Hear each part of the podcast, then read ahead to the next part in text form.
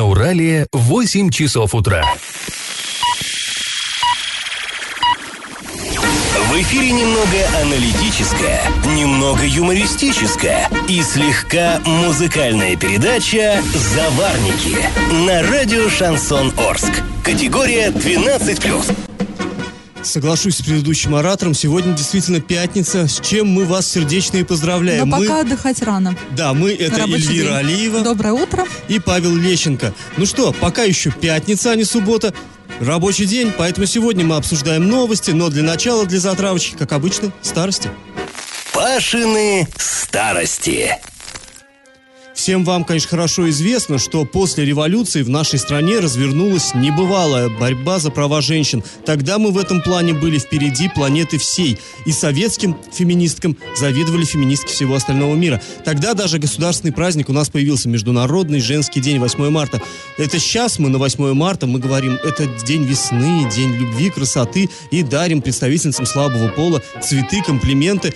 А тогда э, они не, хотели считать себя представителями, представительницами слабого пола, и э, был такой, знаете, боевой революционный праздник. В СССР власти тогда э, пытались освободить женщин от унизительного, в кавычках, ну тут кто как воспринимает, конечно, домашнего труда, вот это вот там Кирхен, Киндер, да, и все прочее.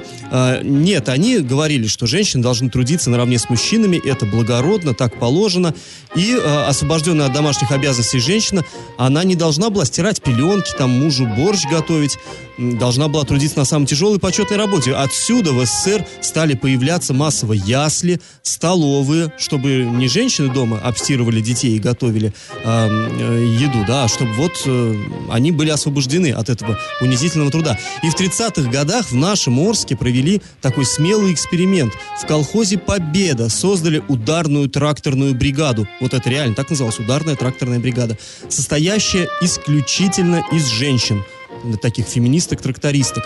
И э, документы, официальные совершенно документы хранятся в Орском филиале областного архива. Но все тогда было очень и очень непросто. О том, с какими трудностями сталкивались наши арчанки-трактористки, мы расскажем чуточку позже, в середине нашей программы. А пока конкурс. Сегодня мы не будем вас мучить историческими загадками. Сегодня проведем конкурс на знание географии Орска. Раз уж мы заговорили о борьбе за равноправие полов, ну, известно, что в Орске существует улица Роза Люксембург. Находится она в поселке Форштадт. Имеется у нас и улица Клары Цеткин. Она находится в поселке Победа. А вот где, в каком поселке располагается улица 8 марта? Варианты 1. Поселок Нагорный. 2. Поселок Казачий. 3. Поселок Степной. Ответ присылайте нам, как всегда, на номер 8 903 390 40 40 в соцсети «Одноклассники» группу «Радио Шансон Ворске» или в соцсеть ВКонтакте в группу «Радио Шансон Орск» 102.0 FM. Галопом по Азиям Европам. Дорогу по улице Станиславского в Орске отремонтируют в рамках федеральной программы «Безопасные и качественные дороги». Но не спешите радоваться, ремонт намечен на 2019-2020 годы. Напомним, что участок дороги от улицы Нефтяников до улицы Тагильской капитально отремонтировали еще в 2014 году, но уже весной, как это часто бывает, снег растаял, с ним подтаяла и дорога, тогда появились там колея, выбоины. Ну, в общем, сразу стало ясно, что ремонт был, мягко говоря, не очень качественным. Администрация города долго не подавала в суд на подрядчика. А, Подрядчик, кстати, оказался муниципальным предприятием э, «Дорожник». И когда все-таки, ну, тут понятно, да, муниципальный принадлежит, э, собственно говоря, администрации, муниципалитету. Когда все-таки подали в суд, оказалось, что «Дорожник» не в состоянии провести эти работы, поскольку нет уже у него ни производственной базы, ни финансовых возможностей, ничего нет. Ну, будем ждать, когда все-таки дорогу как-то И администрация тоже ее сейчас не может отремонтировать, потому что дорога на, на гарантии, если ремонтировать, то это будет нецелевое расходование средств. И поэтому два года ждите, ездите вот по этим выбоинам. Вот, вот, вот вся, весь смысл информации. Ворский директор управляющей компании «Степная» дисквалифицировали на один год из-за того, что она не вовремя платила сотрудникам заработную плату, либо не платила вовсе. Например, а, по состоянию на 20 а, вот сейчас, например, не получили сотрудники 30 38 трудящихся остаются без зарплаты. А, И поэтому было решено руководителя Степной дисквалифицировать. И что интересно, эта управляющая компания уже попада- попадала под э, наш взор, скажем так, потому что дома именно этой управляющей компании оказались а, хуже всего готовы к зиме. Да, ну все мы о плохом да о плохом, давайте о хорошем. В эту субботу, то бишь уже завтра, в Орском государственном драматическом театре открывается новый 82-й сезон. 13 числа зрители увидят спектакль «Мастер и Маргарита».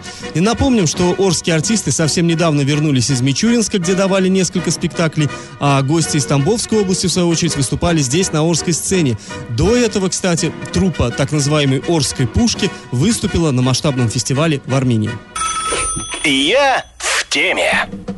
Уже совсем скоро депутатам Орского городского совета предстоит принять решение, переносить ли городскую черту, тем самым позволив построить между Орском и Новотроицком мусороперерабатывающий завод с полигоном, или же не переносить, оставить как есть и остаться без завода, или ну, вынудить строить его в другом месте. В общем, очень многие арчане считают, что завод, и вот особенно полигон, конечно, способны, ну, скажем так, осложнить и без того не очень простую обстановку в северном микрорайоне и в 240-м квартале. Но инвесторы уверяют, что эти опасения совершенно совершенно безосновательны, так как завод будет строиться по новейшим южнокорейским технологиям, которые считаются лучшими в мире. Вот о корейском опыте переработки мы поговорили с экологом, с ученым-экологом Сергеем Черковым, аналитиком Института водных проблем Российской Академии Наук. Ну, касательно корейского опыта, здесь действительно их опыт впечатляет и ими восхищается весь мир сейчас, поскольку там э, за короткий промежуток времени была создана очень хорошая система раздельного сбора мусора. Ну, мусор там вот собирается 7 видов э, различных контейнеров и выделяется сразу изначально очень полезный компонент, как бумага, картон, стекло, алюминиевый железный банк. Существуют э, отдельные пункты еще приема различных отходов. Например, если там сотовый телефон какой-то или планшет, это все относится там, в магазин электроники, также батарейки. Если говорить о медицинских отходах, то они, жители сами приносят их в больницы или аптеки. Вот именно вот это сбор мусора раздельный, да, вот этот момент хорошую основу для экологически безопасного сжигания отходов. Без этой, без этой основы невозможно осуществить безопасное сжигание. Если, допустим, мы посмотрим то, что у нас происходит с э, сбором мусора, без раздельного его сбора здесь в этот мусор попадает все что угодно. И если это будет попадать в, в РДФ топливо, а это безусловно будет попадать. Вот нас сейчас пытаются убедить в том, что существует некая современная система сортировки ТКО. По моим данным, на сегодняшний день физически просто не существует такой э, технологии, который может выделять из общей массы отходов компоненты первого класса опасности. Ну, такие, допустим, как ртутный градусник, сами понимаете, если, допустим, градусник там разбивается, из него вытекает ртуть, ну как вот выделить из общей массы отходов? Если такая технология действительно существует, то тогда инвестор должен, ну, на мой взгляд, показать эту технологию, продемонстрировать общественности, населению возможности, технологические возможности этой сортировки. Ну, действительно, здесь не очень понятно, если, условно говоря, привозят, да, там, сколько в этот КАМАЗ-мусоровоз, сколько там тонн мусора влез, вмещается, да, и там какая-то ртутная, скажем, лампа, даже не градусник, лампа. Кто-то выбросил э, ртутную лампу, разумеется, при вот перевалке из контейнера, из ведра в контейнер, да, из контейнера в КАМАЗ, она лопнула, как вот это все оттуда будут выбирать, мне тоже не совсем понятно, если честно. И э, э, если уж э, ссылаются на корейский опыт, то Корея, да, там около 15-20 лет э, ну, они потратили, чтобы вот перейти на вот эту вот систему, усовершенствованную систему работы с мусором. И, ко всему прочему, у них очень жесткая законодательная база. Очень жесткая. Просто у нас же в, в России она, может быть, и есть, но она абсолютно не работает. Да, ну, друзья, давайте мы к этой теме вернемся чуточку позже. Сейчас небольшая пауза. Я в теме. А, и возвращаемся к теме строительства мусорного завода по, э, в районе Орска. А так вот, э, что касается корейского опыта, то в Корее настолько вот эта система усовершенствована, что а, а, смотрите, там а, люди специально, у них в холодильнике есть специальный контейнер, где они замораживают пищевые отходы и хранят их до того дня, когда, а, ну, условно говоря, к их дому подъедет машина и заберет эти пищевые специальная отходы. Машина да, специальная машина исключительно для пищевых отходов. Вот что подразумевает раздельный сбор мусора? Когда ты в отдельный контейнер кладешь определенный вид продукта, там пищевые отходы, в отдельное стекло, а, причем бутылки у них можно сдавать, ну, как у нас раньше было принято, да, но там это вот действительно они моют, идут, сдают бутылки. А, и не только можно, но и нужно. То есть, если ты будешь бросать куда попало, что попало, тебя еще и накажут, и штрафы там солидные. Да, там невероятный штраф. Да, да, да, действительно. А, и эм, э, все вот эти контейнеры, они, скажем так, закодированы. То есть его открыть можно специальной карты. То есть ты открываешь карты-контейнер, кладешь туда мусор, эта информация э, записывается э, специальным устройством, и потом в кварплату включается вот э, то количество мусора, который ты э, об, об, переработал за месяц и выкинул, скажем Наши так. Наши слушатели сейчас думают, неужели они оба приехали только что из Кореи? Нет, друзья, мы там не были ни я, ни Эля, но в интернете Да, полно интернете это информация Блогер от наших... Илья Варламов, в частности, у него там отдельный пост про Да это. Вы просто наши обычные наши, не блогеры, не тревел-блогеры и прочее, просто обычные наши соотечественники, которые уже долгое время живут в Южной Корее, в Южной Корее, да, то мы говорим Корея, Корея, не в Северной, в Южной Корее, слава богу, а, и а, они делятся опытом, для них это тоже, до они там живут десятилетиями и до сих пор восхищаются этой системой. Мы в России еще даже не начали, даже еще даже шаг не сделали в сторону э, какого-то, я не знаю, прогресса в переработке мусора, а уже хотим строить а, заводы. И что интересно, да, вот наш предыдущий оратор а, Сергей Черков сказал, что в Корее только раздельный сбор мусора, поэтому он не понимает, почему сейчас мы ссылаемся на корейский опыт а, при строительстве мусорного завода в Орске. И по этому вопросу мы обратились а, к э, директору ООО «Природа». ООО «Природа» — это региональный оператор, к Виктору Доценко, чтобы он нам пояснил, а, так о чем же они нам говорили, получается, все это время. Там сбор, я в Корее был не единожды, он так, так же происходит где-то в крупных городах в основном раздельно, а то, что касается в основной части, то он в основном происходит взвешенно. Такой такой способ. Если говорить даже о японском опыте, да, у них опять же там процентов 90, наверное, раздельного сбора по очень глубокой переработке на местах, на месте сбора. Но это совершенно другая культура. У нас нет экономических оснований к этому. Если средний э, платеж за вывоз мусора в Европе где-то порядка там от 40 до 70 евро. А у нас вот сегодняшний тариф 50 центов, ну, даже 100 рублей, если взять, да, то есть это получается 1 евро с небольшим. Затраты гораздо выше на э, работу с мусором. А, так вот, почему э, теперь Виктор Доценко говорит, что да, действительно, в больших городах Южной Кореи идет раздельный сбор мусора и, соответственно, перерабатывается он как раздельный мусор.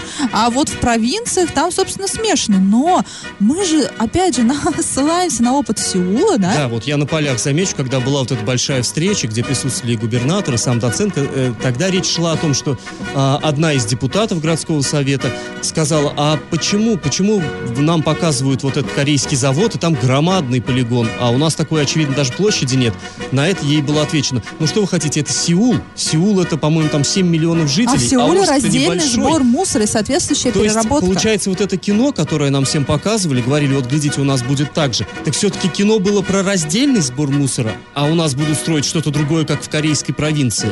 И Но по- почему тогда не показали то, что есть в корейской провинции? А показывали именно то, что в Сеуле. Да. И до- доценка говорит, вот глядите, вот какой э, завод украшает, он архитектурно такой причудливый, он украшает Сеул, и Орск тоже будет гордиться своим заводом, он будет очень красивый. Э, То есть и- очень много путаницы и недосказанности в да, либо какая-то подмена фактов, ну не знаю, либо мы что-то не понимаем, и что интересно, что нету информации о том, что в Южной Корее где-то есть нераздельный сбор мусора и такая же, ну и То переработка такого мусора. в интернете, Нет, да, не либо найти. об этом не принято говорить и об этом не рассказывают, потому что Южная Корея это продвинутая страна в переработке мусора, но в интернете должно быть все. То есть, если ты ищешь, ты обязательно найдешь. Я очень э, сомневаюсь, что э, если бы э, это было, то об этом бы не было упоминаний. Ну, если еще что найдешь, мы, безусловно, будем искать. И если найдем, друзья, обязательно поделимся с вами. Пашины старости. Ну что ж, снова э, нырнем в историю из суетной современности. В начале этой программы мы начали рассказывать, как э, в Орске 30-х годов в одном из местных колхозов, назывался он «Победа», ну, относился к территории Орска, была создана такая специализированная женская тракторная бригада. Состояла она исключительно из дам. Но, похоже, односельчане вот этих передовых э, идей не одобряли. В июле 1937 года Орский горсовет рассматривал, и, очевидно, очень эмоционально, там много расписано в протоколе, рассматривал жалобу трактористок и сделал строгое внушение руководству колхоза и МТС. Ну, МТС это не в смысле телефону, да, звонят, а это машино-тракторная станция. Цитата из официального решения. Признать, что со стороны МТС, Горзо И председателя колхоза «Победа» не уделено должного внимания женской тракторной бригаде. Не создано требуемых культурно-бытовых условий. Председатель не обеспечил вагончик комплектом простыней. Продукты отпускались низкого качества. Зам директора по политчасти не обеспечил политмассовой работой. Президиум особо подчеркивает безответственное отношение директора МТС к укреплению женской бригады, который заменил бригадира женщину мужчиной. Вот такой ужас, между прочим. Ну и тут мужики пытались, конечно, подорвать э, феминистское движение. В общем, не очень-то как все это переживалось на нашей уральской земле тогда. Ну, а мы напоминаем про конкурс. Известно, что в Орске есть улица Роза Люксембург, это в поселке Форштадт, Клары Цеткин в поселке Победа. Ну, а где же у нас находится улица 8 марта? Варианты. Поселок Нагорный, поселок Казачий или поселок Степной. Один, два, три, соответственно.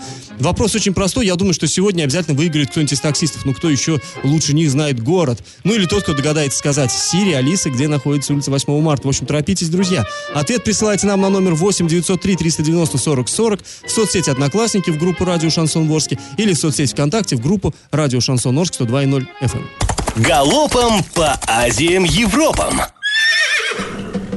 В Оренбургской области 392 участка убитых дорог общей протяженностью 30, э, 336 километров. Среди них в Оренбурге 165 участков, в Орске 63, в Бугурсане 38, в Бузулуке 31, в поселке Ленина Оренбургского района 28 участков бездорожья. Эти дороги были отмечены на интерактивной карте ОНФ, которая создана в рамках проекта «Карта убитых дорог». Кстати, любой может сейчас на нее зайти, так и набивайте, наби, набирайте в поисковике «Карта карту убитых дорог. Как мы видим, в поселке Ленина лучше всего люди владеют высокими технологиями. По всей видимости, да. А, и вот эти вот списки с этим перечнем а, убитых дорог, они отправлены главам муниципальных образований. Ну, соответственно, и глава Орска тоже получил, скорее всего, такой список. Участки, которые требуют ремонта, выбирали сами жители региона. С февраля 2017 года 18 376 оренбуржцев оставили свой голос. Друзья, нам стало известно, э, с кем будет играть Оренбург в следующей встрече в матче 1-8 Кубка России по футболу. Встретятся наши ребята с футбольным клубом «Тюмень». Сибиряки, кстати, недавно сотворили сенсацию настоящую. Они выбили из турнира московский ЦСКА. Ну, правда, говорят, вроде там был не основной состав ЦСКА, но все равно это ЦСКА. Да кому же это теперь интересно? Да, ЦСКА и при том, как выбили, со счетом 3-0. Ну и опять-таки, правда, это не в основное время было, это было по пенальти, но все равно вколотили три мяча самому ЦСКА. Круто. Но а, Оренбург не в первый раз с Тюменью уже встречается, и можно сказать, что Тюмень такой достаточно для нас удобный соперник. Всего было сыграно 17 матчей между Оренбургом и Тюменью. И, и в этих 17 матчах 10 раз победили наши, оренбуржцы. Дважды были сильнее тюменцы, всего два раза. И в пяти матчах была зафиксирована ничья. И как это понимать? В здании бывшего общежития ГПТУ в поселке Энергетик э, произошел сильнейший пожар. Причем случилось это, ну, не больше, чем сотни метров от средней школы. Да там меньше, наверное, даже. На сайте урал56.ру вы можете, кстати, увидеть видео. Э, нам прислали очевидцы. Дети снимали прямо со школьного крыльца, и там... Да, а там в школе шли уроки, но да. мне кажется, уроки были сорваны. Пожар, и там такое ощущение, что из пулемета стреляют. Так вот рвется шифер, там такими очередями треск стоит. В общем, ну, жуть. И самое главное, само по себе, да, пятиэтажное здание, оно заброшенное. В каком плане? Оттуда жильцов э, выселили, здание муниципалитет выставил на торги, но э, там э, никто, покупателей не находится, и в итоге это место облюбовали для себя, ну, как это всегда бывает, как это было в Оренбурге, где горели вот такие дома, оставшиеся без присмотра, да. Естественно, туда идут кто? Те же подростки, э, вдали от взрослых, поиграть, там, я не знаю, покурить, что они делают. Поиграть. Ну, как это назвать? Вот, какие-то там люди, так скажем, не очень, э, как, как бы социализированные, идут туда выпить каких-нибудь горячительных напитков, бросить окурок, и да вот тебе, пожалуйста. погреться, все-таки холода да, ну, конечно, наступили. естественно. И вот в итоге, и причем, вы знаете, местные власти, наверное, не могут сказать, что это было неожиданностью. Почему?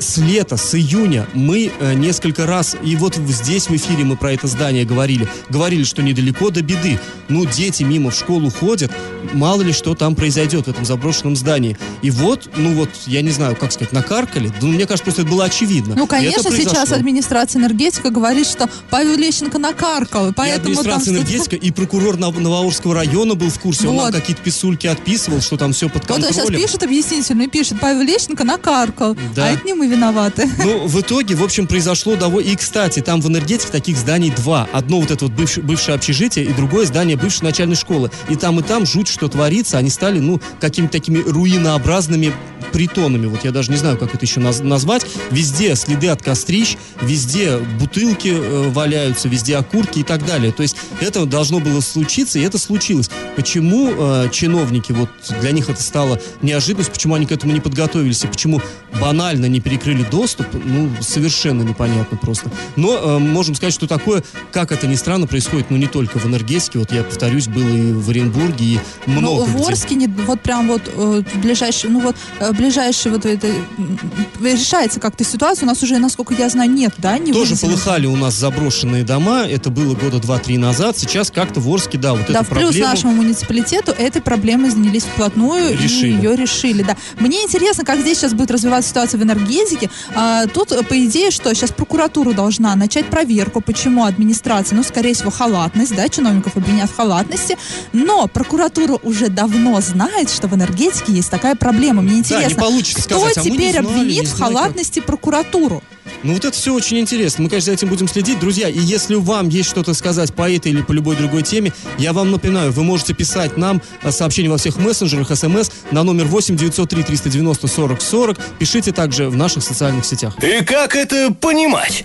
Э, Накануне вечером, э, да, да, важно, сегодня, 12 числа, в Орске официально начался отопительный сезон. С чем мы вас Да, с чем мы вас и поздравляем. В Оренбурге несколько дней назад он начался, и вот эти пробные топки и начало отопительного сезона всегда связаны с одной и той же проблемой. А, происходят прорывы в батареях и э, топятся квартиры. Это каждый год бывает. Тут уж прям, не знаю, кому как повезет, да, повезет в кавычках. И вот накануне а, в Оренбурге в квартире дома 4 по улице Ленинской произошел прорыв в батареях отопления. Невероятно сильный прорыв. А, в социальных сетях есть видео, на сайте Урал56 есть видео. Там просто, я не знаю, там просто водопад, воды, э, водопад льется э, с потолка в одной квартире, и люди пытаются как-то вот чашки подставить. Но Кипяточек, причем, надо сказать. да, но ж смысла в этом нет. Там настолько там вода отовсюду. Обычно же она как в районе люстры как-то стекает, либо вот а, по бокам, да, по стенам. А здесь она просто льется везде. И находиться даже в комнате невозможно, потому что, да, это кипяток. А, связано это с чем? Дали отопление, у соседей сверху, как это бывает, а, до этого меняли трубы, меняла, меняла трубы, кстати, управляющая компания. Что-то где-то не докрутили, и вот... То есть уже э, не свалишь на жильцов, да, уже не свалишь, и вот, и вот произошел прорыв. Аварийная служба ехала больше часа, то есть весь этот час вода лилась, э, воду не перекрывали. И это, опять же, да, интересно. Мне кажется, вот тут надо как-то жильцам, наверное, давать доступ в подвальное помещение, а у них должен быть доступ в подвальное помещение, чтобы они как-то сами, может быть, воду перекрывали. Потому что вот так вот, ну, весь дом просто, вы знаете, это, если был такой поток воды, это не одна квартира, скорее всего, затоплена, а весь, все квартиры вот по стояку.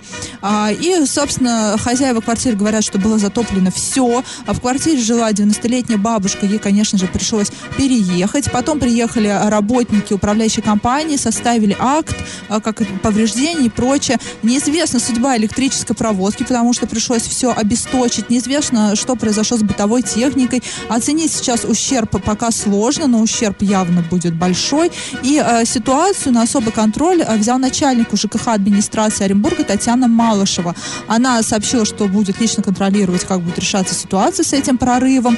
И напомним, что недавно похожая ситуация произошла и в Орске. Тогда тоже, ну, тогда были пробные топки. Тоже произошел сильный прорыв системы отопления, затопило квартиры. Мокрая была даже внешняя стена здания. И сейчас там такой в этом доме небольшой конфликт. Управляющая компания говорит, что виноват житель одной из квартир, у которого там тоже что-то было недокручено в районе батарей. А житель квартиры говорит, что нет, я не виноват, но не хочу сейчас бодаться и, скорее всего, возмещу ущерб тем соседям, которые от меня пострадали.